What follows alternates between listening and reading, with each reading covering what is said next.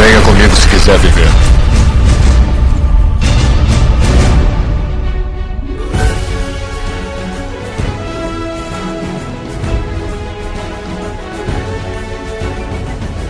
Estamos aqui em mais uma Zelecast!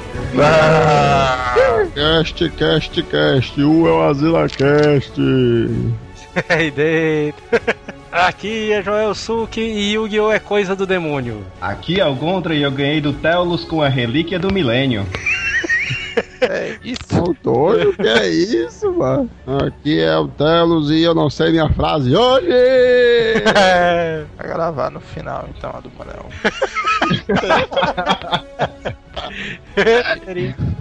e aqui é o Neto Maro e anulo. Só isso. E no episódio de hoje vamos falar sobre trading card games. Olha aí, o assunto que a gente já tava devendo, né, cara? Muito Não, tempo. mas TCG, mano. É, pra lá, mano. papo. Pra tu que é leigo no inglês, mano. Tu não sabe nada de inglês, aí pra ti é TCG, mano. É. é e-mails, e-mails, e-mails.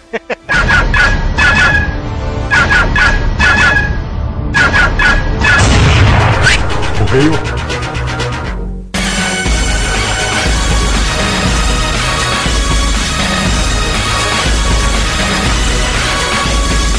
Vamos para mais uma semana e meia do Azila Caixa. Vamos lá. E o que é que temos de recado para essa semana, Neto? Não, se essa aí deixa pra piada engarçaralho, eu não pensei em nenhum. Como o mês de novembro tá terminando agora, né, cara? A gente vai já iniciar aí a maratona do final de ano do Asila, né? É isso aí, tem muita gente perguntando, muita gente ansiosa, porque a gente adiantou cast de histórias de fim de ano justamente porque dezembro vai vir aí com força total só com novidades, né? E o ano que vem também, 2012, tá cheio de novidade aí. E a gente vai tentar lançar algumas em dezembro, né, cara? Se der certo. E acompanhe que você não vai ter absolutamente nada a perder. E o Manel vai tentar parar de beber, mas esse bicho não vai conseguir, não, né? É, continue ouvindo o Azila Cash para saber mais sobre a batalha do Telos contra o álcool. E o Volturi Volts ataca novamente, né, cara? A Não, ilustração. e dessa vez, puta merda, o cara se superou e espetacular, mano. O cara fez a ilustração do elenco do Histórias do Fim de Ano. No episódio passado teve eu, Neto, Gondra J e o Manel, né? E o cara, bicho, ele conseguiu captar a essência de todos os participantes, mano. pois é, cara. Cara, quando eu vi a foto aqui do Telos caído no chão, mano, eu senti como se ele soubesse o que é que a gente passa. É, ainda tem o Papai Noel muito louco, né? ali. Pois é, um oferecimento da Gondra Productions, né? É, pois é, né, cara? Na ilustração ficou foda, cara. E os designers, né, cara? Continuem mandando suas ilustrações e enviem mais pra gente, né, cara? Que E se algum publicitário viu a imagem do Voltor e Volta, né? Gostou porque o cara é um ilustradorzão foda e quiser contratar o cara, a gente repassa o contato dele, né? Ah, pois é, cara. E é isso aí, prestigiem esses grandes profissionais que você só tem a ganhar. Primeiro e-mail, Diego Aca. Diego A. Cavalcante, Campina Grande, Paraíba. E aí, Azelados, quando o cara que mandou um e-mail no cast passado come... disse que começou a usar o Olha lá, comecei a prestar atenção e também tô falando Mopaia. O Mopai é massa. mano. pois é, né, cara? O Mopaia ali é. A história de cagada me lembrou de uma. aquela história lá do trabalho, né, cara? História de trabalho e piada. A história de cagada me lembrou de uma que aconteceu comigo, mas foi no colégio. Tu sabe que histórias de cagada também dava um cast muito louco, né? Fomos eu e um amigo meu falar com o coordenador da escola, ele não tava na sala dele, mas na dos professores, sala vizinha. No meio da conversa eu sinto aquele odor de fezes e comento com a voz consideravelmente alta. Cartinga de bosta da miséria. Passaram-se uns minutos dessa conversa e a professora mais gostosa da sala sai do banheiro da sala com um maior sorriso amarelo. Puta que pariu. Aí isso aí é de acabar com a infância de qualquer cara, viu? Eu sei que cagar é normal. Cagar fedorento é mais normal ainda. Mas não colhei essa professora da mesma forma. Não, é, tu, tu sabe que tem um, um sociólogo aí cearense que ele dá essa receita, mas se você quiser perder o interesse em qualquer mulher, é só imaginar ela cagando, mano. Caraca. É, E quando eu tava fazendo terceiro do ensino médio, peguei uma piaba na sala de aula. Na aula de matemática. Eu durmo tarde pra caralho. Acordo cedo pra ir pra aula. Só sei que bateu uma mazela, juntei duas cadeiras pra descansar a cabeça. Foi a maior da minha vida. É piaba zona do mal, né, cara? Na aula de matemática, o professor começou escrevendo no quadro. Quando ele acordou, o cara já tinha passado pro outro quadro já. porque aula de matemática mas sempre é complicado, mano. Pois é, né? Até um amigo meu que viu a professora saindo da sala falou comigo e eu nem acordei. Talvez não se cache numa piaba, mas tá aí. aí. Não, cara, se enquadra. A piaba é aquele momento que você não está dormindo, né? Você está acordado, seu corpo está tentando dormir, é uma luta com- da sua mente contra o seu corpo, né? A mente fica dizendo, baitou, acordado e tal. O corpo do cara. O próximo e-mail aqui é de uma celebridade, né, cara, que andava meio sumida aí. Pois é. O, o Rodrigo Iron Man, de 17 anos, Praia Grande, São Paulo. Fala galera do Asilo. Inclusive tá vindo aí o filme dele, né? É, Os Vingadores. Deve ser por isso que ele tá fora, né, velho? Pois é, mas deve ser por isso. E de longe eu digo que desse filme ele vai ser o mais massa. É, pois é.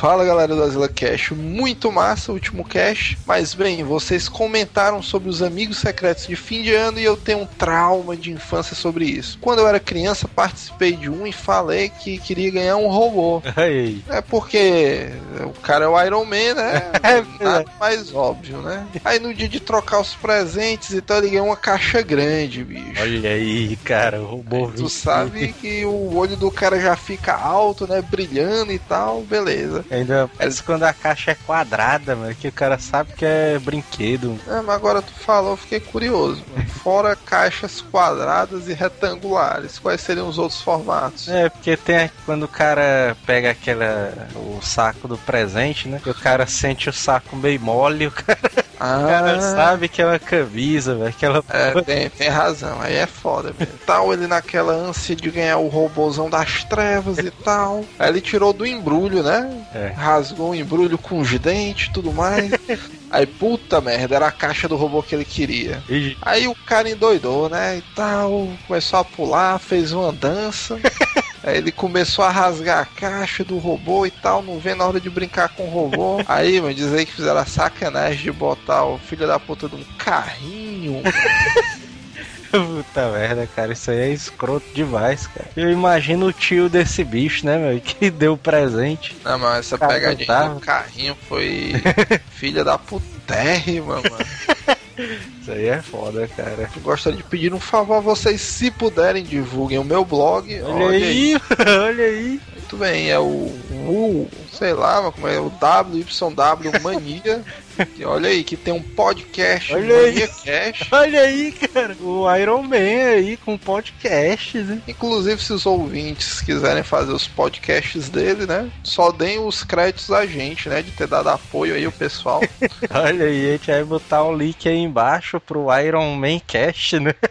E parabéns aí pro Iron Man, que agora é um colega de profissão, né? pois é. E o próximo e-mail é do Victor do Vale Moreira, estudante de técnico em mecânica. Falando do último cast sobre fim de ano, achei muito bom. E queria dizer que a Copiara é uma cidade legal sim. E vim aqui para contar uma história de fim de ano. Estava eu e minha família em uma casa de praia no Icaraí no ano passado. Eita, pô.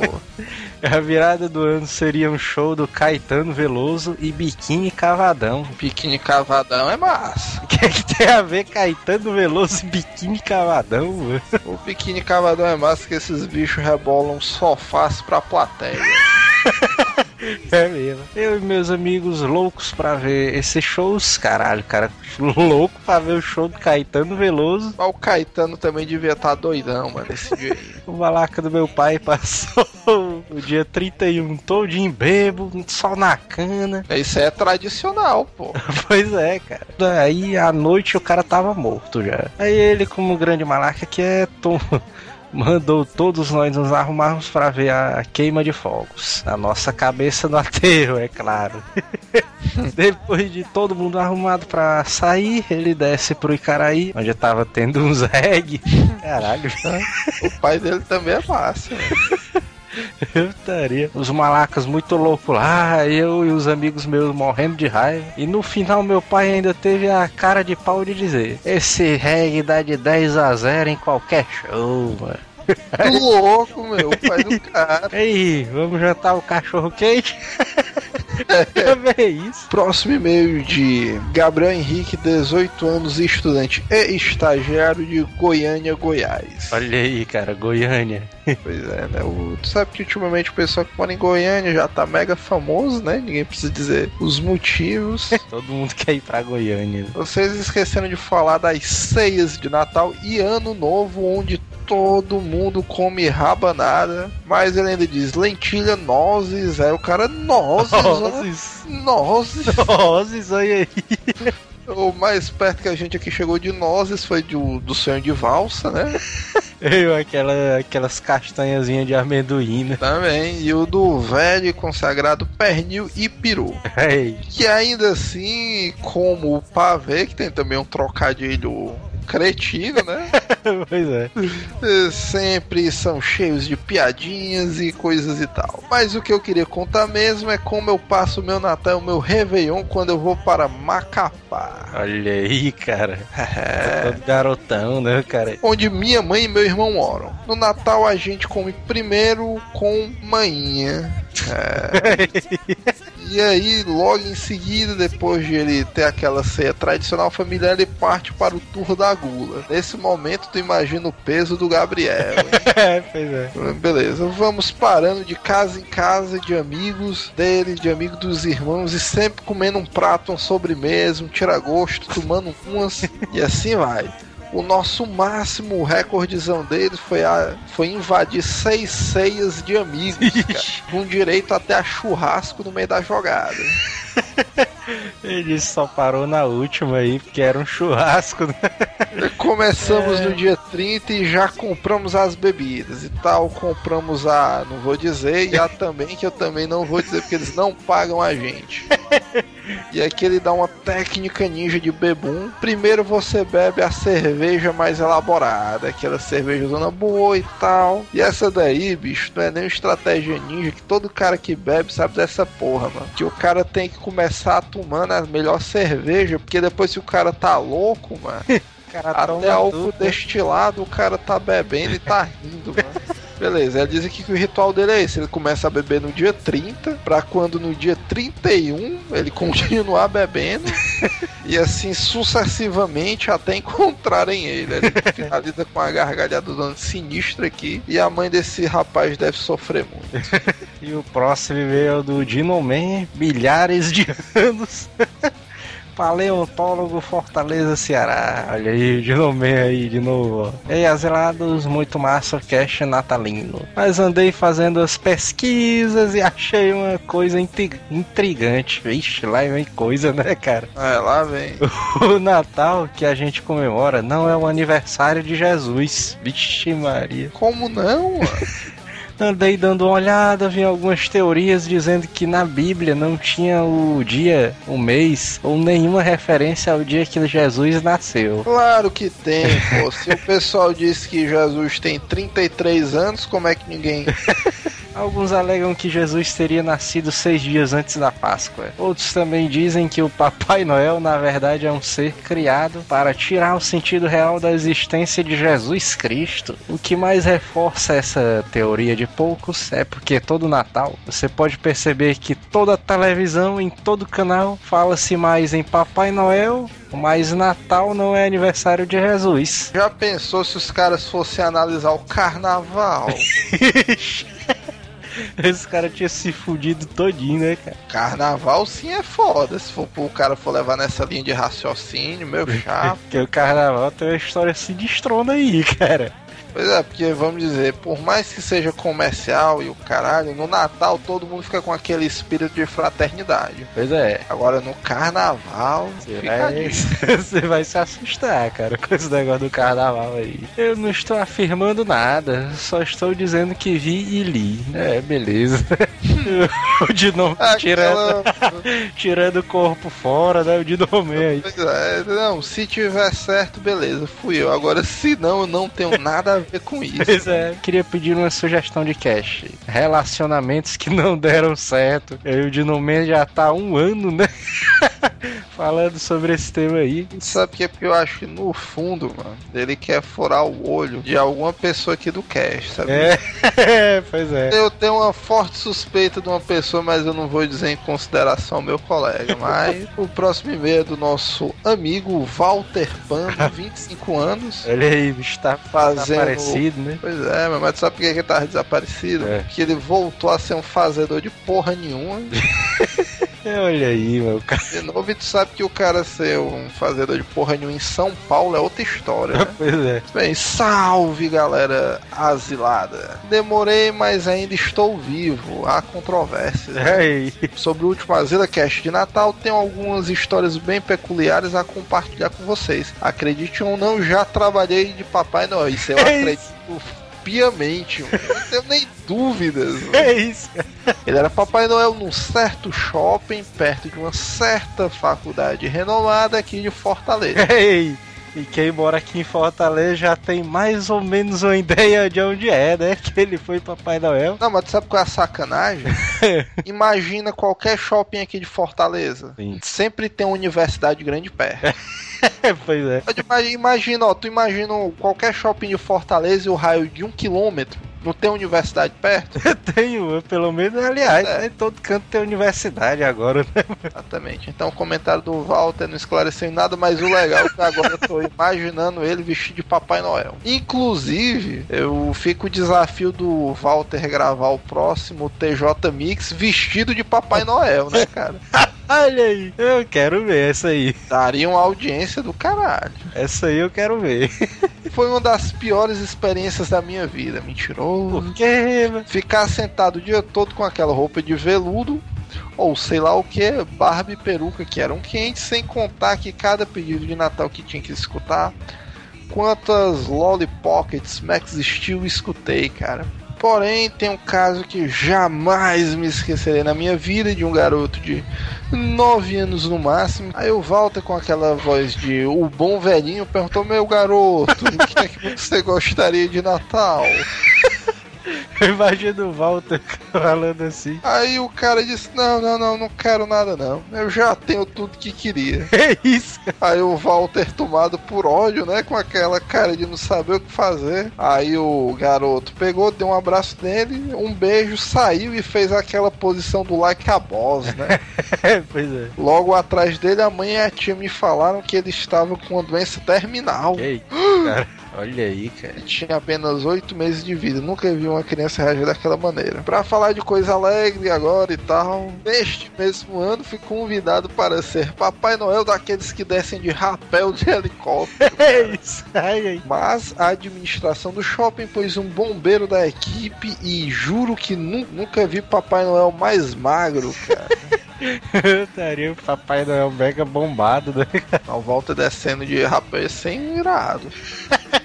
Esse mesmo ano, no famoso shopping, teve a famosa pra, praça em frente a Riachuelo, onde tinham alguns atores fazendo bodega. Eu estava no meio deles. Aí tu vê que a carreira profissional do Aí. é fantástica, né? Pois é, cara. O cara foi fazer até greve ali de Papai Noel, bicho é o rei da profissão alternativa. mano. Num determinado dia, eu fui forçado a ficar nesse shopping até quase 5 da manhã para uma gravação. Mano. Ixi, Maria, um VT aí, né, cara? Pois é, mas promocionando Natal e eu nunca apareci. Aí é foda, mano. o cara ser obrigado a ficar de 8 da manhã até 5 horas da madruga do outro dia e não aparecer na filmagem. Aí, cara. Na hora que ele vai falar, ele é cortado, né? Pro próximo Papai Noel, cara. Puta merda, ele samba que a produtora. E a produtora ainda chegou pra namorada dele na época pedindo mil desculpas, mas que ele tinha que desmontar o equipamento, pois o voo dele saiu às 7 da manhã. E aí, velho, putaria. É, Literalmente fizeram o gato sapato com Walter Noel, né? Pois é, cara. E aí, só de, de puteza, os caras queimaram a árvore de Natal, né? É, Será que é por isso que o Walter tá foragido, hein, velho, de Fortaleza? Deve ser, né? Pode ser.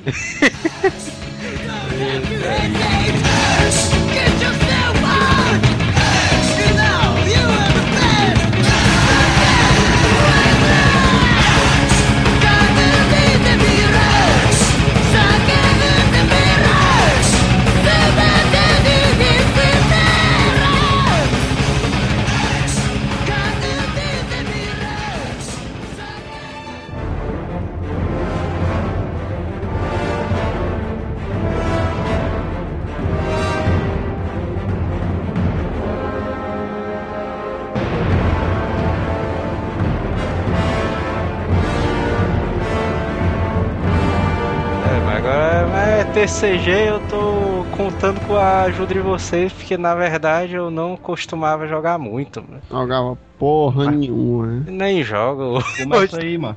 O primeiro trade card game que eu conheci foi justamente o primeiro que eu acho que chegou no Brasil, né? Que foi o Magic The Gathering. The The Gathering. Gathering. Pois é, mas ainda me lembro, acho que eu fazia, sei lá, primeiro, primeira série, ou foi a segunda série do ensino fundamental, eu vi no colégio, dois caras jogando, né? Jogozinho de carta e tal. Aí o que me impressionou do jogo, cara, na primeira vista, foi porque naquele tempo eu já tinha jogado Dungeons and Dragons, né? É, Aí o- verdade. Aí o cara viu os cards com aquelas imagens de artefato e tal, de personagens do jogo, e me deixou curioso a querer começar a jogar. É, Mas geralmente é isso aí mesmo. é, O cara começa a jogar o Magic por influência do RPG, né? Vale ressaltar, mas que o Magic é um jogo complicado, né? No caso ali, para uma criança se interessar, mas é muito difícil. Ela procura mais jogos simples, né? De card game. Não, e é isso aí que eu vou te dizer. Eu, no começo, o Magic em si é uma estrutura bem complexa, né? É. Porque, vamos dizer, ele tem os blocos, as expansões, as regras não são tão fáceis. Eu, por exemplo, quando eu vi o Magic e quis começar a jogar, eu pedi para meus pais comprarem um deck para mim. Na época eu ganhei dois decks. Na época era deck de torneio. Em Magic hoje em dia nem existe mais isso, eu acho. E para ter uma ideia da complexibilidade, eu acho que eu comprei as cartas, fiquei só olhando as figuras que eu achava massa e só vim usar as cartas mesmo uns três anos depois, de tão difícil que eu achava as regras naquele tempo. É, agora o primeiro que eu vi, assim, não foi o Magic. O que eu me lembro, assim, mesmo dos primeiros card game foi o Pokémon. Pokémon justamente por causa do meu primo. E tinha aquela parada do cara ir pra casa do outro pra jogar o joguinho de carta, né? E essas porra aí sempre acontecia na casa do Manel, né, velho? É o é o é o lá pra casa do Manel. Pois é. Era a música.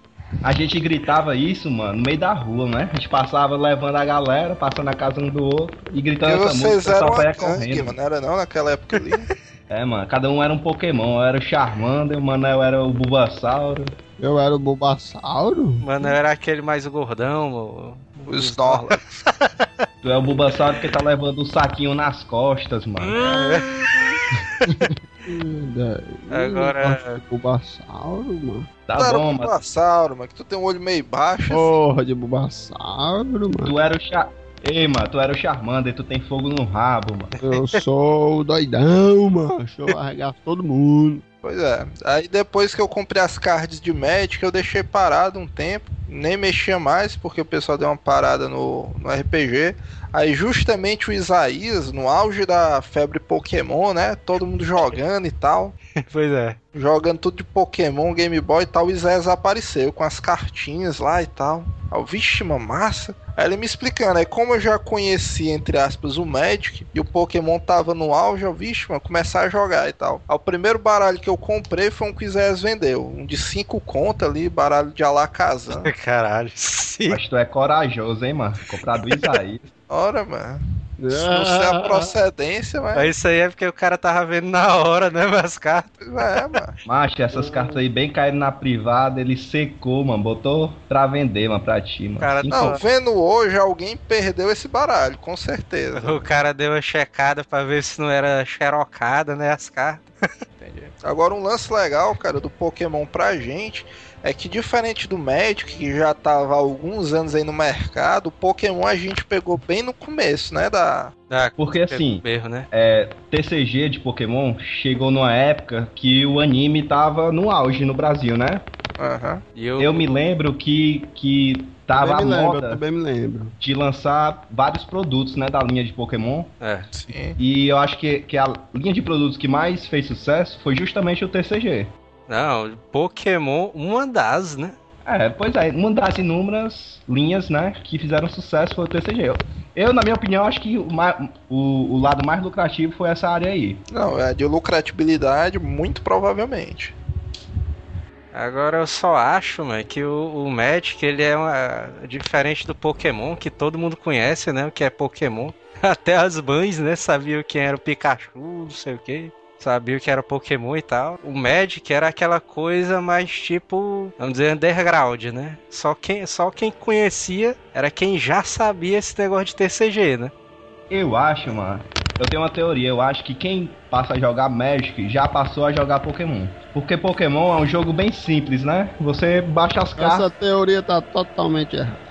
Pera aí, mano. Não, não, eu concordo, eu concordo com o Gondra, porque como eu disse, eu Totalmente comprei o Magic e mano. nunca consegui jogar. E quando eu peguei o Pokémon, cara, ele é altamente intuitivo, mano. Explica um pouco das regras, Gondra. Tá objetivo- totalmente errado isso aí, tá errado, tá errado, porque o bicho é antigão, mano. Como é que o cara vai ler Deixa eu lhe explicar, chapa. primeiro Pokémon pra depois Magic, mano? Deixa eu lhe explicar. Ó, assim, pega. tá errado, tá errado, tá Ah, errado. tá só explicar a tá definição do. Gondra aí. Só Ah, explicar. porra, pra porra, pra porra, pra porra.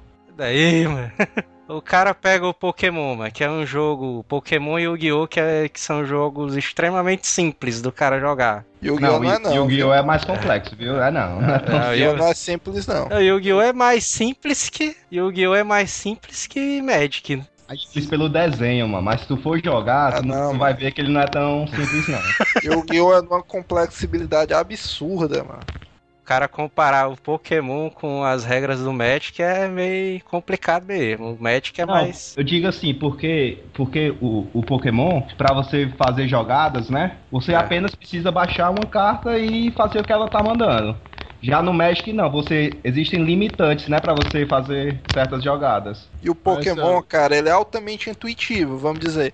Como você tem um Pokémon e ele evolui, é uma coisa meio óbvia. Você tem na carta do Squirtle, aí você coloca o Squirtle no campo, aí tem lá, ele precisa de três energiazinhas azuis pra fazer tal ataque. E é totalmente as cartas de acessório. Joga essa carta no Pokémon e recupere 20 de HP, sei lá, de vida. Então é totalmente intuitivo, cara.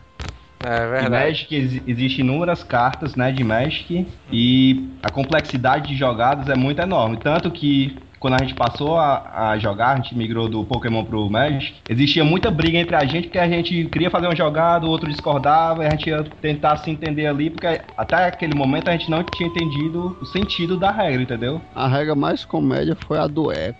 Aí os meus dois baralhos que eu tinha comprado anterior, tinha ganhado anteriormente, eram da saga de Usa, que a habilidade da expansão era um tal de Eco. E a habilidade, na carta, ela vinha descrevendo o que é que ela fazia. Que era mais ou menos assim, no Magic, pra você jogar suas mágicas, tem um custo que você paga. Vamos dizer, você paga quatro terrenos e joga uma mágica, por exemplo. E a habilidade do Eco era assim, você pagava quatro terrenos pra jogar a sua mágica. Quatro manas, cara. É, quatro manas, que a virada de terreno simboliza a geração de mana. E no turno seguinte você deveria pagar mais quatro manas de novo, entendeu? Como se realmente fosse um eco, a magia ecoasse. E na interpretação do Telos, você virava A quatro, minha, olha virava quatro manas do adversário e deixava preso. Putaria. As É. regras Mandel, né? Começa Pois por é, aí. era mó loucura. Aí, não, não, peraí, mas usei o eco aqui dele. Aí do nada, ele, ei, usa o eco, vira quatro terreno teu aí. Isso daí é nova até pra mim, viu? Não sabia dessa história, não. Foi, foi uma mó loucura. É porque foi assim, a gente começou a jogar lá no Telos. Eu acho que uns dois dias depois a gente levou o sistema pro Gondra já mais bem trabalhado e tal. É, né? Mas, tipo, a gente jogava na fanzine, né? Que era um comic shop. E tinha esse lance, mas que o poder aquisitivo influenciava muito no, no deck que você tinha. Por exemplo, tinha um gordão lá, não sei se vocês vão lembrar, filha da puta. É o que ele era Ash. filho, que ele, não, que ele era filho de um deputado, mano. Um gordinho, eu não me lembro como era o nome desse animal, mano. Que ele comprava, Hum. tipo, todo Ah, final de mas- semana umas 15 caixas de Buster. Eu já ouvi falar desse malandro aí, viu? Eu não me lembro Mas- como era o nome desse cara, mas ele tinha quase todas as cartas da coleção e Mas era tal. de Pokémon, mas. Pokémon, mano. Era o Ash, mano. Eu sei quem é, mano. Não era o Ash, não. chama- mano. O, o Ash eu sei Ash. quem era. Não, não era o Ash, não. O Ash, ele ainda era mais, entre aspas, gente boa. Apesar dele ser meio snob, ele era meio legalzinho. Esse cara que eu tô dizendo, mano, é um gordão meio egoísta, é porque eu não lembro o nome dele, mano. Gordo pau no cu, né? É, mano, o bicho todo filho da putazão, tá, né, não sei o que e tal. Não dou nenhuma carta pra ninguém, né? Pois é, não, pois é. Aí o comércio rolava.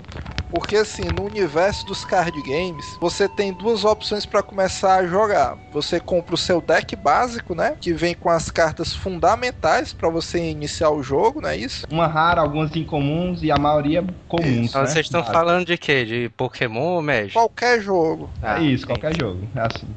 O deck, a palavra deck significa um baralho pré-construído. Você sabe todas as cartas que vão vir. E ele é básico pra você iniciar no card game que você vai jogar, Não, certo? cara sabe, assim, entre aspas, né? O cara sabe, não sabe qual é os monstros nem as criaturas que Sabe, tem, né? Então, sabe. É, o cara Porque- sabe qual os... Sabe, mano, nenhum deck é sigiloso, não. Você compra um deck sabendo todas as cartas que vão vir nele. Aí, como o Adonis disse, o deck você tem como melhorar ele. E como é que é feita a melhoria? Exatamente com os busters. Explica aí, Telos, o que é um buster. Não, agora eu não falo mais nada, não. Obrigado, então. Explica aí, Gondra, o que é um buster. Buster é um pacote de cards, certo? Onde eles vêm aleatoriamente e numa quantidade fixa. Ou seja, é, nessa quantidade fixa ele é dividido em uma carta rara, algumas incomuns e por sua maioria comuns. E como Né? é que funciona a raridade das cartas, Joel Suki? Isso aí eu não sei. é porque assim, mano, na, quando, na época que vocês jogavam Magic, Pokémon, eu ia pra fanzine, mas eu tava mais interessado nos mangás do que, do, do que nas cartas em si. mano. Eu explico, mano. É. Em sua maioria, mano, as cartas têm a, a seguinte simbologia, né? É, as cartas comuns são representadas por um círculo. As cartas incomuns são representadas por um losango e as cartas raras são representadas por uma estrela. Prática, na distribuição, o que é que significa? Cards comuns, incomuns e raros. Eu vou dar uma definição, vocês dizem se eu tô certo ou não. Eu vejo assim, carta comum, vamos dizer assim, Pokémon. Carta comum é o Bulbasauro, o Charmander, Pikachu, esses Ah. são... Ah, São as mais fáceis de achar, né? é, exatamente. É aqueles Pokémons que você tá andando na rua, na floresta, aí você, vixe, mano, lá, tá, lá está um Cartepi, ó. Vou pegar esse bicho. É. Fica massa. Aí É. um incomum, achar um Metapod, que é ele é um Caterpie mais evoluído. Você achar um, um Ivysauro. Aí a rara é você achar de cara um Venossauro, um Charizard na rua. Um Dragonite, né? Eu vejo desse jeito, né? Assim, carta É. comum, incomum e rara, né? E é exatamente isso, é esse, essa diferença que tem nas cards é justamente isso. É a frequência que você vai encontrar essas cartas no mercado, na roda do- de amigos que você joga, justamente porque, como o Gondra disse, o Buster vem cartas aleatórias para você fortalecer o seu deck e o seu baralho. Na proporção de uma rara, três incomuns e o restante de comuns, não é isso? Acho que é isso mesmo. Então, pela lógica, a cada Buster que um cidadão compra, ele vai estar colocando no mercado uma rara, três comuns e sei lá, umas oito comuns. Então, a probabilidade de você achar um Venusauro é para oito Bulbasauros, por exemplo. E aí É. que entra o comércio das cartas, porque vamos dizer, como o Bulbasauro é muito comum, ah, um Bulbasauro vale 10 centavos, mas um Venusauro pode valer 50 reais, dado a raridade dele. Verdade. Mas existem algumas raras que, por serem tão ruins, não chegam a esse preço, né? Vale Isso. ressaltar isso, né? Exatamente, vale ressaltar que como Pokémon e todos os outros trade card games, Magic e outros, são competitivos, quanto mais eficaz é uma carta, maior o valor dela no mercado, né, também. Eficaz, entenda-se, por apelona, né? É, também. O Venossauro do Tassiano, né? Que ele embaralhava lá todo É. no estilo Dave Copperfield, né? No caso dele, né? Quem era apelão não era o Venossauro, né? Era as mãos de David Copperfield, né? Você estava falando de deck, o Neto falou aí que a galera sabe o que é que vem no deck, né? Um deck já pronto, iniciante, Sim. com, vamos dizer assim, 70 cartas em média, você começar o jogo. Você já sabe quais, quais são todas as cartas que vem no deck, né? Só que no booster não é assim, né? É totalmente loteria, né? Exatamente. É isso que é o legal do Bust, é isso que dá emoção. Porque, por exemplo, vamos dizer, o, o Telos tá precisando de um Blastoise pro deck dele. Aí ninguém na loja que ele frequenta tem. A solução que tem é ele sair comprando Busters desesperadamente na esperança de sair a card que ele quer. Inclusive, mano, eu me lembro uma época que esse bicho comprou um Buster, mano, e veio justamente o Blastoise, mano. Eu fiquei muito puta, mano. Porra, mano, o bicho pega no, na facilidade. Ele parecia aquele menino que tirou o Blastoise no boost naquele vídeo. Não sei se você já viu. Blastoise! Blastoise! Gritando lá na fanzine feito doido, Ah, dando é. Shoryuken do Ryu lá. É, o pior, mano. sabe? É agora que eu me lembrei, ó. Isso aí não aconteceu comigo, não, mas aconteceu com Tirou o senhor uma- papel. Pegou um Charizard no bosta e saiu gritando dentro da fanzine, ó. Cara, o seu papel era doente, viu, mano? Aliás, eu perdi a conta de quantas brigas eu tive com o seu papel, mano, por conta de, de Magic e Pokémon, mano. Mas quando a gente ia fazer o famoso mesão, né, lá na casa do Manel, Ixi. Sempre havia conflitos entre a gente. A gente só parava, mano. Aliás, só continuava a jogar, mano, quando a Quando- gente entrava num acordo, mano, porque Mas tu sabe era, era- engraçado? É porque, vamos dizer, naquele tempo, hoje em dia eu acho que não era mais não. O Adonis até que era um cara muito honesto, assim, né? A gente pode dizer que o Adonis era como se fosse um advogado de regras. E o senhor Papel, mano, esse bicho era altamente picareta, mano. Esse Concordo, bicho concordo. criava umas regras da cabeça dele, mas absurda, mano. O cara pode puxar três cartas de uma vez, né? Não, e ele tinha o Senhor Papel, o tipo do cara. Não sei se vocês recordam isso. Que, tipo, quando ele começava a perder, ele começava a, tipo, puxar a carta do nada, tirar a carta dos bolsos. Tirar a carta da manga, né? Tá falando de Pois é, quem? Senhor Ei, mano. Papel. quem fazia isso aí era o Isaías, mas ele deixava não sei quantas cartas no colo dele, mano. Aí quando ele tava vendo, mano, que tava ruim, não sei se vocês se lembram, quando tava Também. a situação tava ruim, mano. Ele começava a puxar da perna dele. Porra, é essa, Isaías? Tu tava com cinco cartas na mão, mas mas já tem oito na mão. Porra. Aí ele virava o jogo. Agora o Senhor Papel tinha uma filha da putice foda na época do Pokémon, que esse bicho, ele teve uma época que ele montou um baralho de cada cor, né? Uma parada dessa. Aí vamos dizer, eu tava jogando com um baralho de água, esse bicho, não, pera aí, pera aí, pega aqui meu baralho de raio. Esse bicho só queria jogar na vantagem, mano.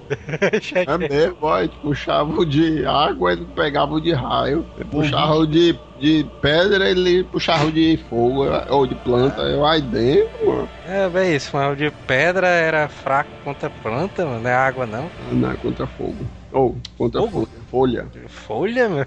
Tem Aí, mano. certeza, mano? E o ouvinte deve estar se perguntando por que então que nós jogávamos com esses caras, né? Já que Porque era é, massa, pra ganhar mesmo. O cara na vantagem, o cara ainda ganhava.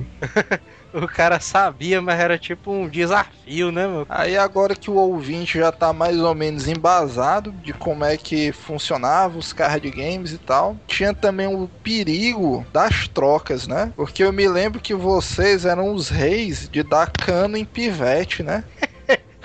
Não, mano. Aí esse- é dentro, vocês viram. O Theo era o senhor de fazer isso, porque a fanzine era um ambiente bem familiar, né? Só ia pessoal, gente fina, a galera entre 10 e 12 anos. É, a galera pré-adolescente, né? Ia pra lá. E de vez em quando aparecia um cara de 7 anos de idade, que nunca tinha jogado com Blastoise. Aí chegava um cara tipo o Theo e dizia, ei, cara, eu tenho aqui três War Total, né? Wartortle, ó. Tu não quer nesse teu Blastoise aí, não? E a criança toda é, iludida, né? Criança é foda que criança vai pela quantidade, né? 3 pra 1, né? Pois é. Aí nisso aí o cara fazia essa filha da putagem foda, né? Dar quengada em pivete, mas isso aí aconteceu Mas demais. dentro. Agora, Mas for tu. Ei, mas eu tenho uma história que eu me arrependo até hoje, ó, mano. Fica até triste em dizer. Olha aí, eu não tô dizendo, ó. Não, deixa eu contar a minha história, mano. Eu vou ser sincero com vocês. Eu já roubei. Olha as pilantragens aparecendo aí, ó. começar. Já aí. roubou, Eu já, mano. eu já, rou- eu já roubei, mano. Roubei junto com a, com a ajuda do cabeça de nós todos. Veja aí. Veja aí.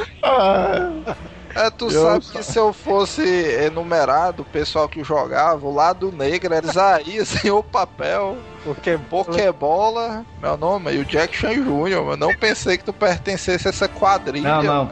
Mas até hoje, até hoje, mano, eu me arrependo disso que eu fiz. Foi assim, mano. Um, um colega nosso, né? Que eu não vou citar o nome, né? Vai que ele tava escutando, né? Mas Shimu, bem que eu quero. Eu vou, eu vou dizer, mano. Eu vou dizer quem foi. Foi o, Le- o Leonardo. Eu queria, eu queria até pedir desculpas a ele por isso, né? A gente é pivete, a gente não sabe bem o que tá fazendo. Ele, ele comprou um booster, mano, e tirou um, um Aerodactyl foil, né? Vale mais, né? Na época ele tinha Aham. um foil e não foil. Ele todo feliz lá e tudo. Aí ele tinha um, um colecionador, né? Aí ele tinha guardado no colecionador. Aí o Franco chegou pra ver o, o colecionador, né? teu Aí- cúmplice, né? É, meu cúmplice. É. Aí ele pegou, tirou sorrateiramente, mano. E me deu pra eu pegar por trás, né? Das costas dele. o! Aí depois disso, mano, o Leonardo se tocou que a gente tinha feito isso, mano. E a gente dizendo que não, não. Eu sei que no final das contas, mano, Chamou a polícia. o Pokébola, o Pokébola ficou com o Aerodactyl dele, mano. E ele ficou cara de choro lá na fanzinha, mano. Deu uma pena, mano, que até hoje eu me arrependo disso que eu fiz, ó, Não mano. fez chamar a polícia, não. É, Eu doido. não entendi onde é que tu entra na história, não, mano. Porque pelo que tu disse. ele, ele ajudou a esconder a carta, animal. Ele foi Não, cúmplice. porque o que ele disse é o seguinte: tinha um fichário do Leonardo, Pokébola chegou, tirou a carta sorrateiramente, E passou colocou. por trás pra mim. Por passou trás. com a Mas quem. Platone. Fi... Ah, então tu foi o receptador da carta, né? Isso foi, mas foi o É, cúmplice, Isso é um né? crime, isso é um crime sério. Eu tinha ido preso. Ei, velho, agora a putaria desse negócio que vocês falaram agora, velho. Era putaria esses caras que vinham com os ficháriozão loucura, né? O cara com os ficháriozão, aqueles negócios de botar cartão. Eu tinha Aí um. o cara botava uma porrada de carta e ia mostrando a todo mundo, velho. tu, tu sabe que da nossa turma todo mundo tinha um número razoável de cartas, mas só o Gondra, né? Eu acho que tinha fichário. É, porque eu era mais tu organizado. roubava o lanche da Lili. É isso. hey.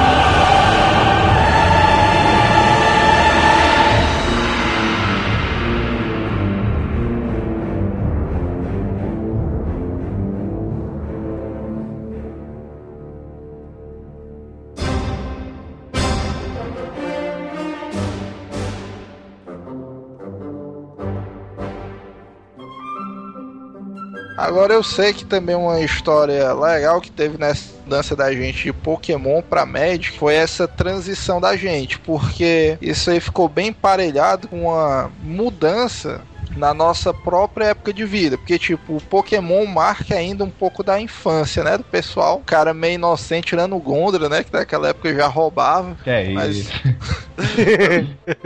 mas o cara inocente e tal, com as criancinhas. Agora, quando chegou o Magic, mano, na vida do cara, aí foi um caos, mano. Aí é foda. Porque o cara tinha que começar a se relacionar só com os pais de família, porque quem jogava Magic já era uma galera mais velha, né? Só a galera hard, né? Aí. Os roqueiros muito loucos, a negada mais estressada, as regras de Magic eram mais complexas, né? O cara tinha que evoluir a mentalidade dele de jogador. É tão complexo, mano, que na época que a gente jogava Pokémon, a gente era top, entendeu? Aqui. Quando a gente É. passou a jogar Magic, mano, a gente caiu e muito no nosso nível de jogo. Tão Agora. complexo que é a jogabilidade. Mas assim, cara, o Pokémon ele é fácil porque é aquela parada, né? O Pokémon é como se você fosse um treinador de Pokémons e você tá jogando ali, né? Com seus Pokémons e tal. Já o Magic, você é como se fosse um mago, né? É a parada do mago, que você é como se você tivesse. Você fosse um mago de verdade, né? Invocasse monstros, né? Magia. Invoca, é, invocasse monstros, magias num terreno X, né? Que você tá lá, num terreno. no planeta Terra, como se fosse de verdade, né? É, como se você fosse uma entidade, né? Um, um deus. Uma entidade, ó.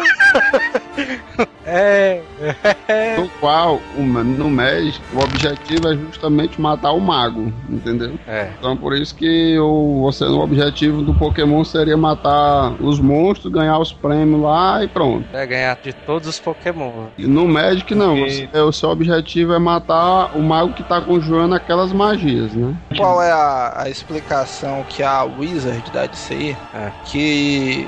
Mas isso já é bem mais recente. No tempo que a gente jogava não era esse conceito, não. Que cada jogador ele é um Planeswalker. Ele é um andador de planos. E na verdade, tem, tem uma parada lá de uma centelha. Que cada jogador ele tem uma centelha, que é o que permite ele alterar a realidade. Mas o Magic acontece esses duelos, como o Theo disse, de terrenos, de coisa. Porque é, por exemplo, o Theo tá lá na realidade dele, né? E tal, numa boa. É. Aí sem querer o Gondra vem andando, dá uma topada e pá, cai na realidade do Theo. Vocês imaginam como é a dimensão Manel, velho? Homer Simpson, né? Aí você imagina a dimensão Telos Homer Simpson e a dimensão Gondra como se fosse a dimensão Schwarzenegger. Não, pronto, é a dimensão. Dimensão Pump Iron.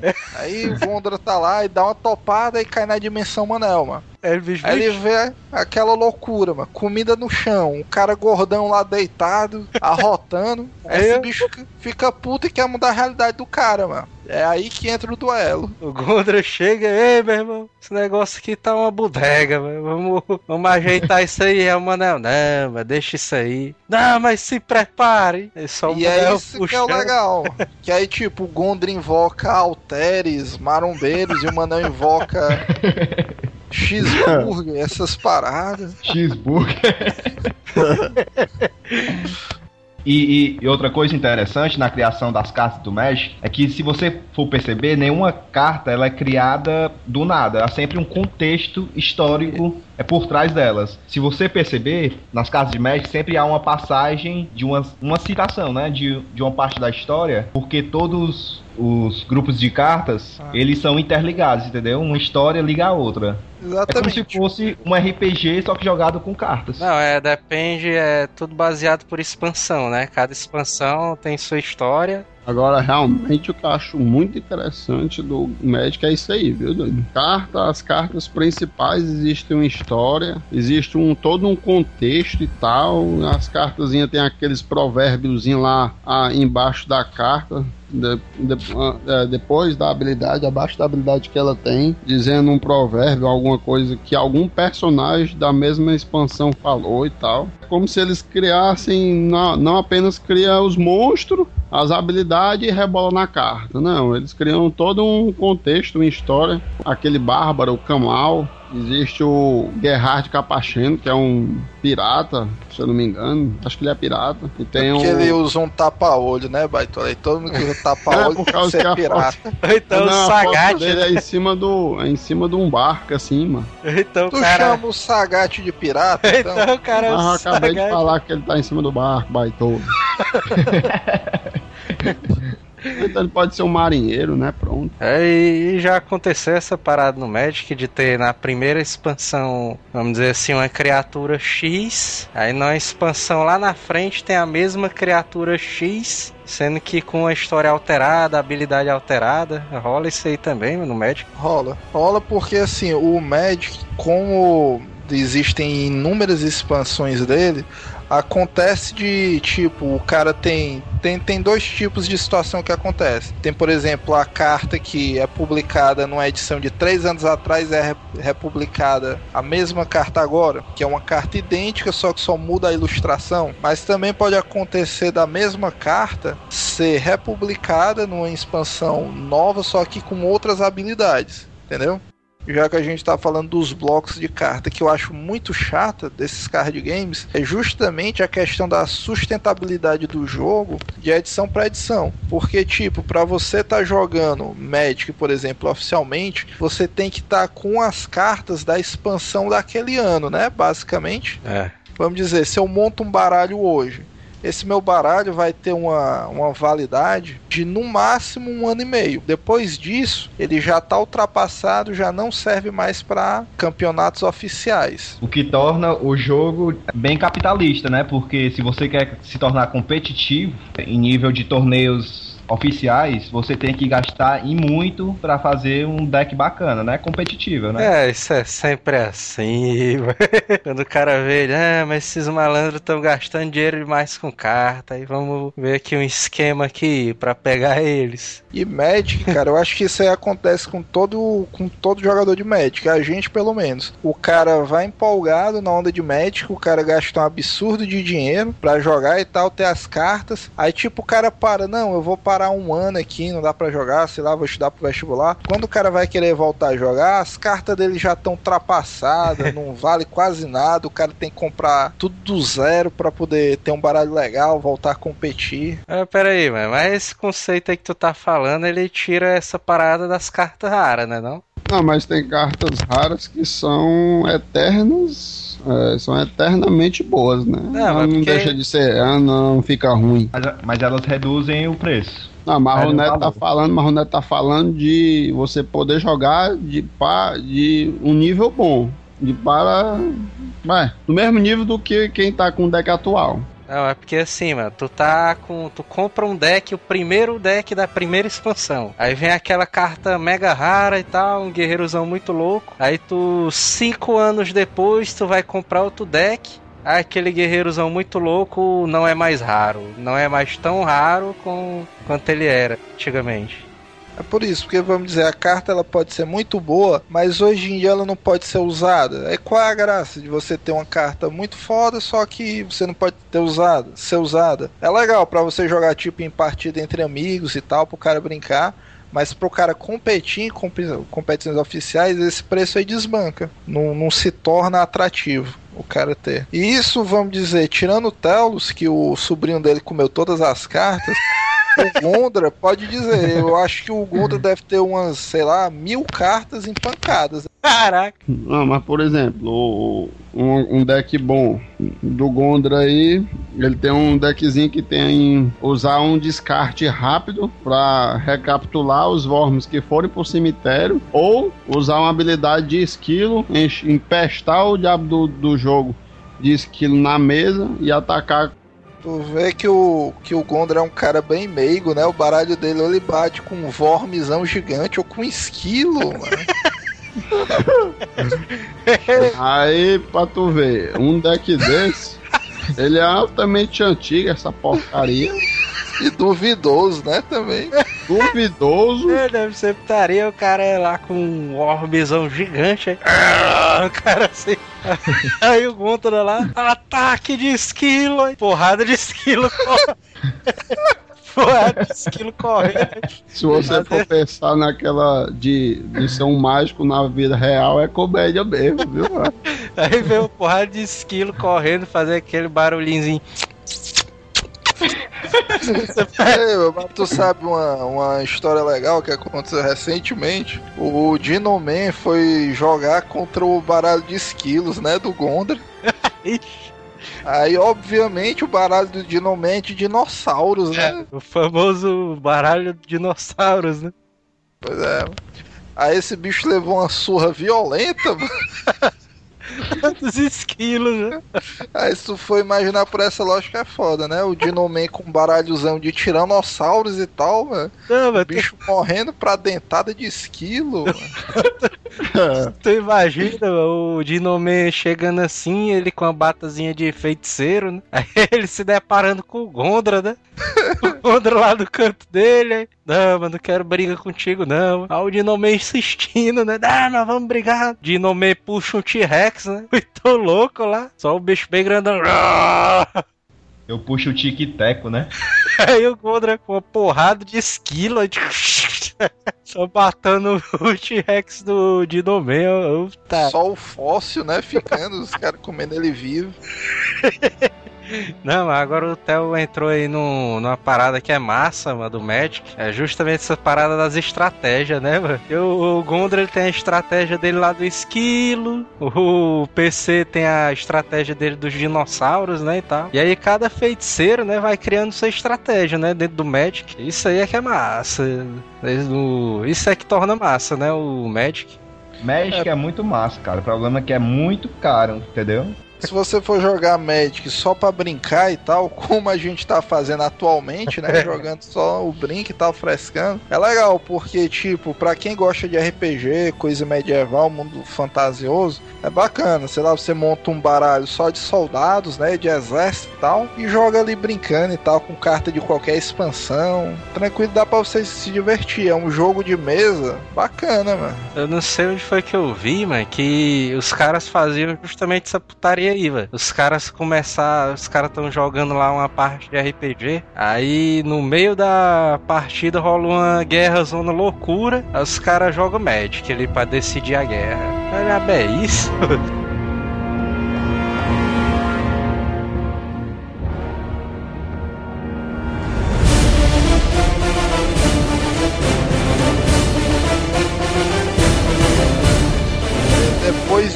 Magic, um dos sistemas que eu mais gostei, se duvidar até mais do que Magic, foi o Warlord. Eu nunca vi esse jogo aí, velho. Sabe por quê? Por dois motivos. O primeiro, porque a campanha de divulgação do Warlord, quando ele foi lançado aqui no Brasil, a negada dava decks grátis, né? Exato. É, tudo era melhor, né? Sabe que foi o melhor, a melhor coisa também? Que no dia que os caras estavam dando os decks grátis, o Gondra não foi pra fanzinha. Ei, mas eu recebi, mas deixa eu mentir. Recebeu não, mano. Tu quer que eu te Recebi, cara. Eu, tu, tu é, tem amnésia, mano. O Gondra conseguiu o deck dele porque no dia foi eu, o Telos e o Léo, eu acho, ou foi o Pokébola, foi algum cara coadjuvante. Caraca. Gondra, nessa época o pessoal já jogava Magic. Magic. Eu me lembro que tu conseguiu um baralho porque tu trocou uma aquele Mox de Rubi. Você paga dois, vira e gera uma vermelha. Foi por uma carta idiota. Tu deu algumas cartas idiota pro cara e o cara te deu um baralho de or. Ai, foi, foi, é, exatamente. Aí por que que o Warlord era legal? Porque no Magic você é um mago, mas você não é representado no jogo, né? Era exatamente esse tipo de conceito que eu ia perguntar, mano. Que o Pois é. Pokémon, você é o treinador Pokémon. O Magic, você é um mago que conjura os monstros. Pois é. O Warlord, é o cara é o quê? Você não é nada. Warlord- Não, pô, você é o general. Não, você não é nada, não. É, eu, eu sou o general. General, É eu como- sou o general, cara. Warlord é como um jogo de xadrez, mano. O objetivo é, que o, o, digamos assim, o general da sua tropa não seja morto. É que nem o rei no xadrez. Ele não É, pode ser morto, senão você perde o jogo. Essa do Warlord é porque você é o general e. Eu acho que essa de general. Mas, mas qual é o outro ponto que eu achava legal do Warlord? O Magic, nesse sentido, ele é meio aleatório, porque você levanta criaturas e as criaturas elas são meio que descartáveis. Que você levanta, ela pode morrer a qualquer momento, ela vai pro cemitério, volta. No Warlord, você tem o seu exército ali, o seu general e os seus soldados, né, de apoio, as fileiras do seu exército, e ele é bem mais parecido com RPG. Então, o Warlord é aquele conceito do herói, né? Daqueles jogos de estratégia do computador. Né? Exatamente. Você tem o seu herói, você tem equipamentos pro seu herói pra aumentar o ponto de vida. O Warlord, cara, ele é muito baseado no Advanced Dungeons Dragon. Então, se o general morrer, fudeu. É, acabou o jogo. Só que, tipo, você tem os seus soldados dele, você pode equipar, tem habilidade. Tem um negócio que eu acho muito massa no Warlord, que é a questão das classes. No Magic é meio misturado. Você até pode fazer um baralho de elfo, de clérigo, só que é muito assim, de dinossauro, né? de dinossauros. No Warlord, esse negócio de classe é muito forte. Você, vamos dizer, tem a classe de clérigo, que tem todo o leque de equipamentos e habilidades que só os clérigos usam, os rugs, os knights, tem tudo isso que pra mim eu achei muito massa. Ah, então o Warlord ele é mais parecido, puxado pro RPG, né? É, mu- na minha opinião, ele é muito mais parecido com um RPG tradicional de fantasia do que o próprio Magic. Falar nisso, o único que investiu no, no, no, no, no Warlord foi o Gondor aí, né? Foi. O cara ficava jogando 21, né, ali com as cartas. não tinha ninguém pra jogar. né? Eu e o Neto já compramos o. Compramos não, ganhamos o deck de graça, aí ficou por aquilo ali mesmo. Aí, ó. Aí quando chega o Adonis batendo no peito com dois decks, ó, ali. Aí puxei. Deckzão, ó. E vocês não jogaram, não, só de Aí- palma. Não, mas jogou ainda, sendo que o deck dele era mais preparado, né? Porque é um deck completo mesmo. E o nosso era só 30 cartas, sei lá, um deckzinho básico. Ainda, como sempre, o Adonis perdeu umas, mas. É porque esse bicho comprou um baralho de golems, mano. Os golems é putaria. Mas tá aí, que eu, não, lem- eu nem lembro o, deck, o teu deck, ó, Adonis, do Warlord. Nem eu lembro, mano. Eu não lembro do herói, do herói que tem lá. Era lembro. dois, mas era um golem e o outro era um paladino, mano. Quando o cara começa o jogo no Warlord, o cara já começa descendo o herói, ele fica lá dele. O legal do, do Warlord é que você já começa com seu campo de batalha montado, né? Uma É. formação inicial, né? 3, 2, 1. Exatamente. Antes de você comprar as cartas, 3, 2, 1 começa, mas pode ficar 5 lá na frente. Isso, Pode. pode. você começa com três fileiras, como o Gondra disse. 3, 2 e o 1 é o seu general. E esse 3, 2, 1, ele é dividido por raridade da carta. Olha bem, esse cara escolhe a carta, mano, na hora que É, vai começar. Mas é Antes- assim, como eu disse, ó, pela raridade da carta. Na primeira fileira ficam as cartas comuns, na fileira do meio ficam as incomuns, e a última fileira fica a rara, que, que é o general, né, da tropa. essa regra aí que tu tá dizendo é totalmente arbitrária, viu? É não, macho. É, ó, o legal é isso que eu tô dizendo. Como tem uma estratégia pré-montada, por exemplo, se eu gosto de orc, certo? É. Aí o meu general é um orczão caceteiro, usa machado e o cacete. É. Aí vamos dizer, a minha linha de E frente, cacete, a minha linha de frente pode ser só aqueles orczão casca grossa. Ei, mas imagine, imagine o cacete do orc, hein, mano. Deus, Deus, imagina só aí, desgraçado. É Eu foda, né, vou Theo? Desgenerado, mano. Pô, tu pensando num orc nu, mano. Pois é, macho, a dois é fuleiragem demais, mano. Porque o cara, o cara manda o cara pensar, o cara não quer, mas o cara pensa, né? Aí beleza, aí vamos dizer, tipo, eu posso na segunda fileira botar orcs arqueiros. Não, tá tudo errado aí, tá tudo errado. No começo da partida você tá com seu. Mancha, eu vou explicar. Seguinte é o negócio. Não, vou dizer de novo, frasinha do Isaías, frasinha do Isaías. Tu, tu sabia, mano, que é por isso que o cara tem que chamar o Isaías pra gravar, mano? Porque ele é cheio dessas frases absurdas, mano. Nem me lembrava desse negócio da não sei o que comprovada pelo universo, mano. Frase zona máxima da verdade absoluta aí. E o do Marquinhos é muito massa demais, né? É, Marquinhos é muito massa demais. Muito massa demais, ele chama, é. E tu sabe que o Marquinhos é tão bugado que se eu digo que se ele gravasse, o programa que ele gravasse dobrava o número de seguidores no Twitter, certeza, mano. Do, do dia que ele participar do Cash, velho, o Cash vai ser absurdo de downloads, velho. No dia que ele participar do Cash, meu grupo Pão de Açúcar vai querer patrocinar o site. É, mano, do dia que ele participar, velho, vai ser uma edição patrocinada, vai ser não sei o quê. Se eu não me engano. A formação do, do Warlord, que é 3, 2, 1, corresponde ao que o ao que ao que cada um, ao que cada personagem perspectiva fila consegue atacar o inimigo. Por exemplo, se na minha primeira fila eu tenho um personagem mais dois, ele consegue acertar a segunda fila do inimigo. Não. É sim. Totalmente errado. É sim, tenho certeza. Ele consegue Não, acertar mano. a primeira fila e a segunda. Quer, É quer que eu te explique, tu vai se lembrar, mas é assim. Vai. O, o combate do Warlord é totalmente igual ao Advanced Dungeon Dragon. Você tem um ataque, que você rola o D20, É. o número que você der somado ao ataque. Se ultrapassar a classe de armadura do cara que tá na fileira e exatamente de frente ao seu card, você consegue causar o dano, certo? Pra você atacar alguém de uma fileira maior do que a que você tá, por exemplo, o meu Hum. card tá na primeira fileira, eu só consigo atacar os cards da primeira fileira do meu inimigo, certo? Hum. Pra mim poder pular uma fileira, a minha carta tem que ter a habilidade de ataque à distância. Se lembra? Range, ataque? Né? Pronto, é É. exatamente isso. É como se o meu personagem usasse um arco. Aí o que acontece? Por exemplo, se o meu personagem que tá na minha segunda fileira tiver ataque à distância, ele consegue acertar a primeira do meu inimigo. Ele pula uma fileira. Do mesmo modo que se na minha primeira fileira tiver um cara que tiver ataque à distância, ele consegue atacar um cara da segunda fileira do meu inimigo.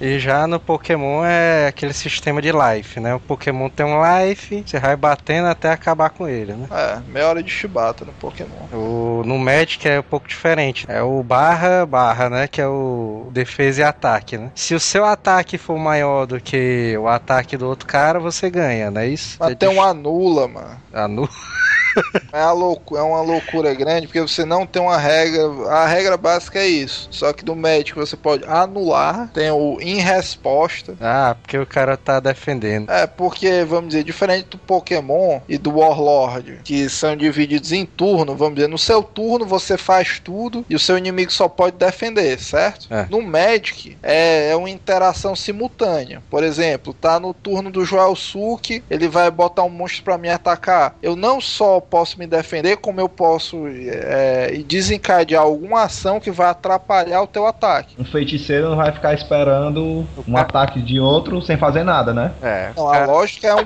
bárbaro não esperar um ataque do outro, mano. Feiticeiro, bicho é todo paradão, mano. É porque tem a- aquela parada, né? O cara faz o turno todinho, a estratégia toda. Não, eu vou te atacar. Ah, beleza. E aí, o que é que tu vai fazer? Aí é a vez do cara. Aí o cara bota a mão na cabeça, né? Não sei o que. É, peraí, não sei o que. Não, eu vou defender. Ah, beleza. Inclusive o, o Manel tinha muito disso, viu? Ele fazia um lance, queria desfazer porque via que não dava certo, né? Ele ia se lascar. O doido. O Manel muito- era o rei mas eu não tinha feito, mas eu não tinha feito ainda, macho. Eu não tinha feito. Eu tava. É, é tipo assim, a pessoa tá aqui, aí tem que pagar três manas pra botar a carta. Aí você virou ali, sendo que você somou a quantidade de mana e a sua jogada errada. Aqui, não, por exemplo, o life do monstro do Adonis tem seis, e eu ia causar cinco nele e não ia fazer nada e não sei o que. Aí você, por um rápido momento ali, você errou. Aí você virou. Aí eu, vixe, mas não Se deu certo, não. fudeu. Então não faz não. Aí eu, ué, então, Nós- aí eu voltava, mas eu não fiz a ação ainda. Nós não A temos regra é culpa se clara, você não se estudou, meu chapa. A regra é que se o cara virou. Ah, porém, não, mas porém, existe a galera que é de estilo Isaías. Isaías rebolava a carta, fazia o cara de asa, começava a gritar, começava a cantar vitória e não sei o que. Aí o cara, não, mas isso aqui não acontece não, porque isso, isso, isso. Ah, então eu não faço. Ele dizia assim, ó, "Ah, tu é doido, é, isso é o bom quebra-pau aqui por toda a vida, por causa dessas putaria. Acho ó, o único cara que sai perdendo nisso aí, mas é a educação pública brasileira. Que eu, vocês, mano, 20 cacetada dando nos coros, mano. E não sabe fazer uma soma básica, mano. A soma vai. Não deixa de ser cuzão, pela da mãe, mano. Tô falando um exemplo, mano. Uma coisa. Isso aí era comum, uma, mano. uma linha de, uma linha de raciocínio que você não pensa com clareza ali rapidamente, mano. O Gondra pode Não é um isso mais aí. mais dois, não, mano. Se lascar. E aí, comprova. dá tua definição.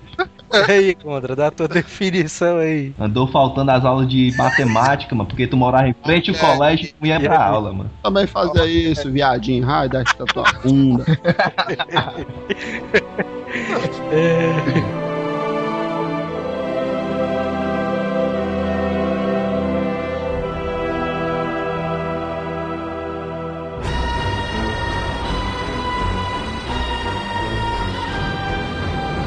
Agora, desses sistemas que foram até populares, mas eu acho que a gente não pegou, o primeiro que eu me lembro foi o Vampiro, né? Mas ele é baseado no RPG do Vampira Máscara. É, aí eu só me lembro porque foi justamente na época que o pessoal de Magic começou a andar na loja que a gente frequentava e como o pessoal do Magic era um pouco mais sinistrão, né?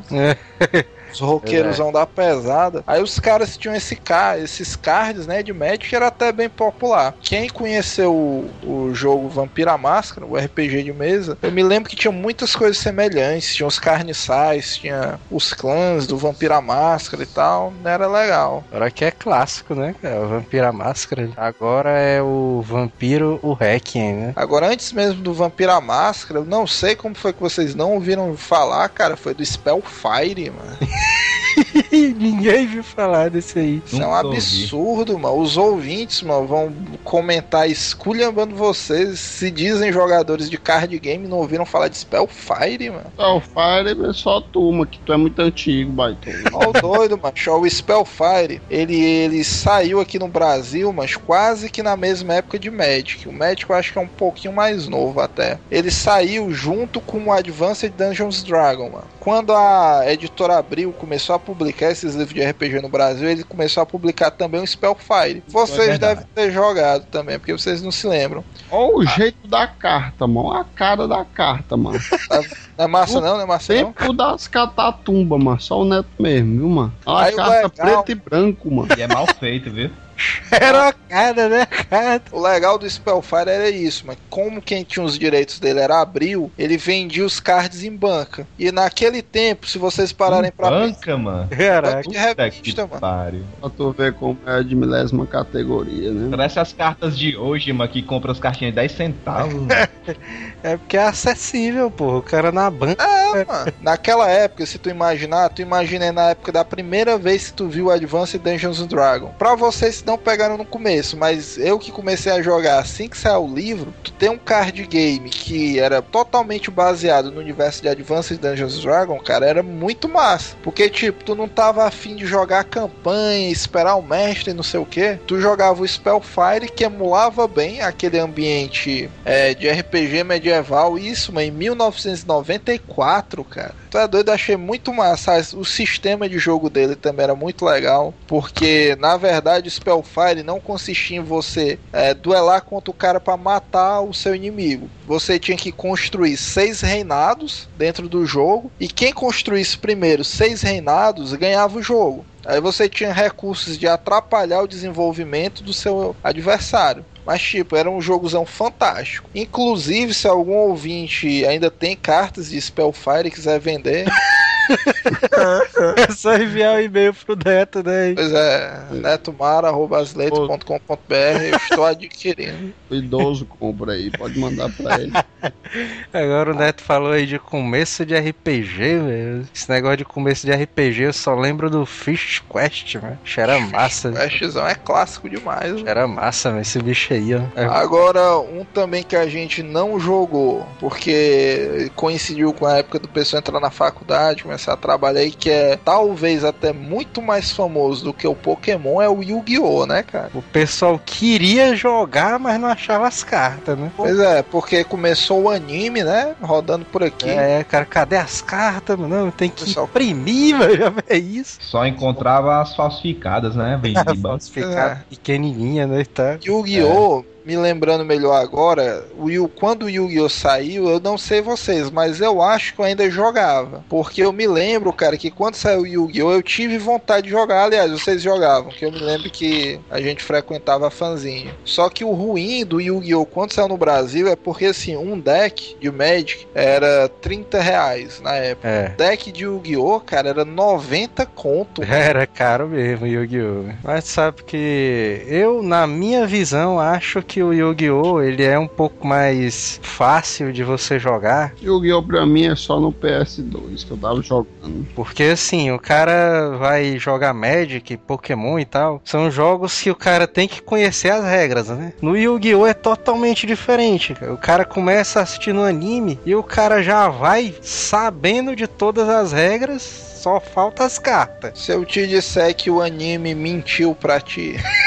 É isso. É isso que eu ia te perguntar. E, o, e as regras da carta é a mesma do anime? Não é não, pô? É não. É não. Caraca, como é? É, vamos dizer, basicamente segue aquela estrutura de tu descer criaturas e ter as armadilhas, né? Que é a premissa básica do Yu-Gi-Oh! É a mesma coisa que você vê no anime, né? Você pode baixar criaturas, invocar magias, né? É. Colocar armadilhas. E você escolhe se coloca a criatura em modo de defesa ou ataque, né? É. Ou virada com a face pra cima ou pra baixo. Eu tenho, eu tenho uma dúvida, né? eu tenho uma dúvida. Não tenho dúvida, eu tenho dúvida. Só Pro, pro, cara, pro cara invocar uma criatura, ele tem que gritar o nome dela. Não, eu acho que não, né? O cara grita, eu escolho fulano. Eu invoco o Mago Negro, né? Não, mano, imita aí o Kaiba chamando o dragão branco de olhos azuis. Eu lembro não.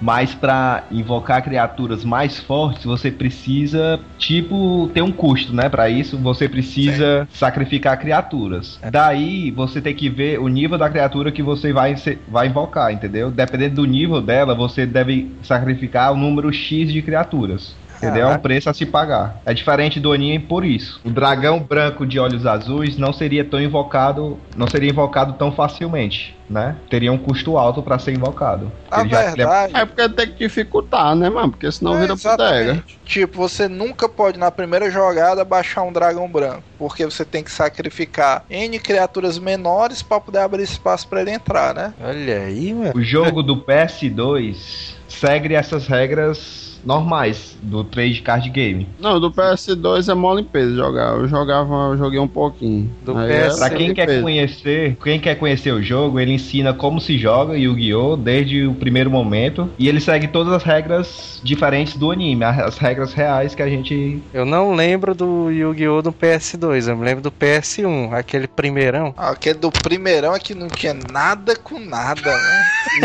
É, nada com nada. que eu nunca entendi como é que se if faz uma fusão ali, viu?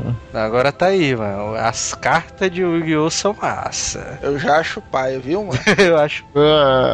Eu, Mas eu em que acho. sentido de massa? Em que, em que sentido de massa? tu tá falando do desenho ou tá falando da, da funcionalidade das cartas? Não, Eu, do- pelo da menos, ilustração e do nome. Eu pelo menos só não joguei o Yu-Gi-Oh! justamente por isso, porque eu acho o sistema até interessante. Agora o design visual das cartas, mano, puta que pariu, eu acho muito feio, cara, muito paia, sei lá.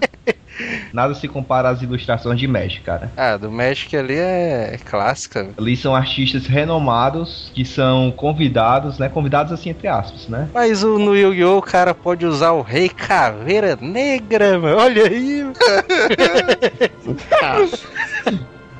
o bicho é uma caveira, meu cara. Essa daí é de se pensar, né? Inclusive, eu me lembro que era mó ladroagem nesse negócio do jogo do PS1, porque o Isaías jogava, né? Começou a jogar esse jogo aí. Aí eu me lembro que foi esse negócio do mercado das memórias, né, mano? Do Ah, mas memory me lembro que agou o pau que o filho da puta descobriu como é que clonava carta. pois é, o cara aparecendo com 30 dragões brancos de olhos azuis. O Yu-Gi-Oh! Mano, eu me lembro que ele abriu o caminho pra esse negócio de montagens de cartas, né? E tal. Esse negócio da carta do Chuck Norris, a carta do não sei quem, né? A carta Não. da barata, né? Do... A carta da barata versus a carta do Manel, dá o quê? Eu queria saber como seria a carta do Telos, mano. Inclusive, os ouvintes podem enviar, né? Como é que eles É, acham pois é. que seria a carta do Telos. Ao baixar esse jogo, você é o mais doideira do mundo e você ganhou o jogo. Eu vou mandar a minha versão, hein, da carta do Theo. Ouvintes aí vão ter que ter essa missão, mano. O cara vão fazer uma montagenzinha de como é que vai ser a carta do Manel, de Yu-Gi-Oh! Se você não tem nem noção de como é um card de Yu-Gi-Oh! de Magic, coloca no Google Images, Já faça a sua montagem que vai ser divertido, cara. Se Ah. possível, descrever como seria o duelo contra a barata, né? Pois é, a carta da barata versus a carta do Manel. Mas Agora o Yu-Gi-Oh! Ele também começou essa putaria com o Gilberto Barros, desse negócio de dizer que o Yu-Gi-Oh! é cor do demônio, né? E não é não, mano. Sei não, mas eu sei que tem uma- umas paradas egípcias aí, os bichos são meio esquisitos mesmo. É de segundo o que eu li aqui, pode até fazer um sentidozinho, mas acho que isso é. Intriga da oposição, né? É baitolagem, marrão, sei lá. É. Ah, mano. Eu me lembro até o programa, mano, que esse bicho tava com um deckzão de Yu-Gi-Oh! na mão. Aí o Beleza. cara doido, né? Vixe, velho. O deckzão doideira, mano, na mão dele. Isso aí era foda, mano, porque esse cara tava fazendo uma propaganda tão negativa, tão grande a ignorância do cara, que tipo, eu nunca joguei Yu-Gi-Oh! na minha vida. Mas minha mãe já começou a olhar com maus olhos, né? O Magic. É, é foda. Porque a mãe generaliza tudo, né? O cara dizendo assim, não, eu me mano. lembro dessa época aí, ó, mano. Yu-Gi-Oh! é corra do capeta, o cara jogando 21, a mãe do cara, ah, Jogando Parada aí, paciência, né? Pois é, né? E essa parada aí e tal. E Magic tinha umas ilustrações de uns demônios sinistros, né? Cara, eu me lembro dessa época aí, o Neto dizendo com as cartas escondidas dentro de casa, ó, cara. Ei, mas agora eu me lembrei de uma coisa legal de Magic. Não sei se vocês se lembram do negócio da capa do deck, né? Que o cara organizava as cartas e amarrava com a liga. É. Só que a única carta que ficava à mostra era a capa do deck, né? Aí ele puxou a primeira carta, né? Vamos ver aqui a primeira carta. Aí um dragão branco de olhos azuis, né? Eita, meu cara ficava assim, né? Já. Dragão branco, mas esse Só o cara assim, Gilberto filho da puta, só porque esse bicho tem dinheiro, né? O bicho botou logo o baralho bugado. É, agora aí depois do Yu-Gi-Oh! mano, teve uma época que tudo que era massa saía card game, né? É. O WoW saiu card game, Naruto saiu card game. Aí virou uma putaria, né? Mas isso aí. Ah, aí virou É, bodega. é, é Até coisa da Marvel já tem, mano. Que é co- comércio, né, mano? É Ah, é porque é comércio, porra. Ele quer ganhar dinheiro, então bota qualquer merda que tá fazendo sucesso como card, pronto. Não, mancha, qualquer dia desse aparece os cards do Azileito. É. É. Seria massa. Inclusive o ouvinte também pode fazer uma carta do Asila, né? Agora eu me lembro também dessa putaria, né? Do cards falsificados do Yu-Gi-Oh, né? Que eram aquelas cartinhas bem miudinhas, né? Do Yugi. Agora eu me lembro, mano, não sei se tu vai se lembrar disso, Gelson, que o, o Joab, mano. Esse bicho, mano, comprou porrada, na, na época do, dos que vendiam em camelô, né? Isso aí no centro da cidade e tal. É. Esse bicho, mano, comprou de 10 reais um baralho original, mano, do Yu-Gi-Oh! Com selo da Konami e tudo mais, mano. Daí é foda. Foi uma cagada doida. Todo mundo deixou de jogar Pokémon, Yu-Gi-Oh, né? Os caras partiram pra uma coisa mais adulta, que é Magic, né? O Isaías, mano, continuou nessa putaria do Yu-Gi-Oh e Pokémon, né? Porque esse bicho joga, ele tem uns 39, 40 anos, mano, e esse bicho joga com uns pivetinhos de 12, 10 anos, mano, Pokémon e Yu-Gi-Oh. Sentado na calçada no meio da rua, né? pois é. Aí o Júnior, meu irmão do Manel. irmão do Manel. Esse bicho fica puto, mano, com o Isaías. Vai trabalhar, Isaías. Esse bicho gay beltão, né? Na... Esse bicho com os cabelosão no c****, Jogando ali carta com esses meninos. Ele É, o problema aí é o pai das crianças, mano, que vê o seu filho de 12 anos, mano, jogando com um cara de 30 e cacetada com um cara de criminoso, mano. Eu lembro que o meu pai também era puto, mano, com o Isaías, também. Não, é, o Isaías sofreu muito preconceito, mano, porque na época a gente era uh, pessoas jovens, né? É. 16 anos. E o Isaías, mano, já tinha idade de ser pai de família, mano. Minha mãe também não gostava dele, não. Não, minha mãe amanhã aprendeu a conviver com o Isaías, esse bicho aí. O meu pai, velho, o Isaías chegava aqui em casa, aí a gente ia jogar Yu-Gi-Oh! no PS1, né? Aí o meu pai passava assim pela sala e olhava pra ele. Esses bichos quase da mesma idade, né? Pois é. Aí o Isaías fazendo aquela dancinha dele, né? Cantando aquela musiquinha dele, todo, jogando Yu-Gi-Oh! Aí meu pai olhava assim aí, porra, vagabundo! Carta da puta que te pariu, velho! Expulsava Isaías de casa.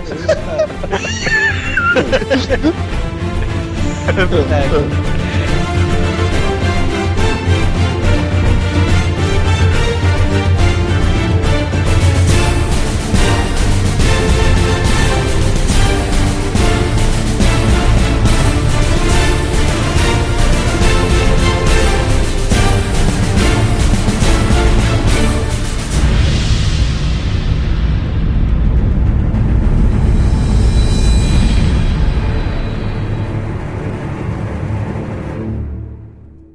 Hasta la vista, baby.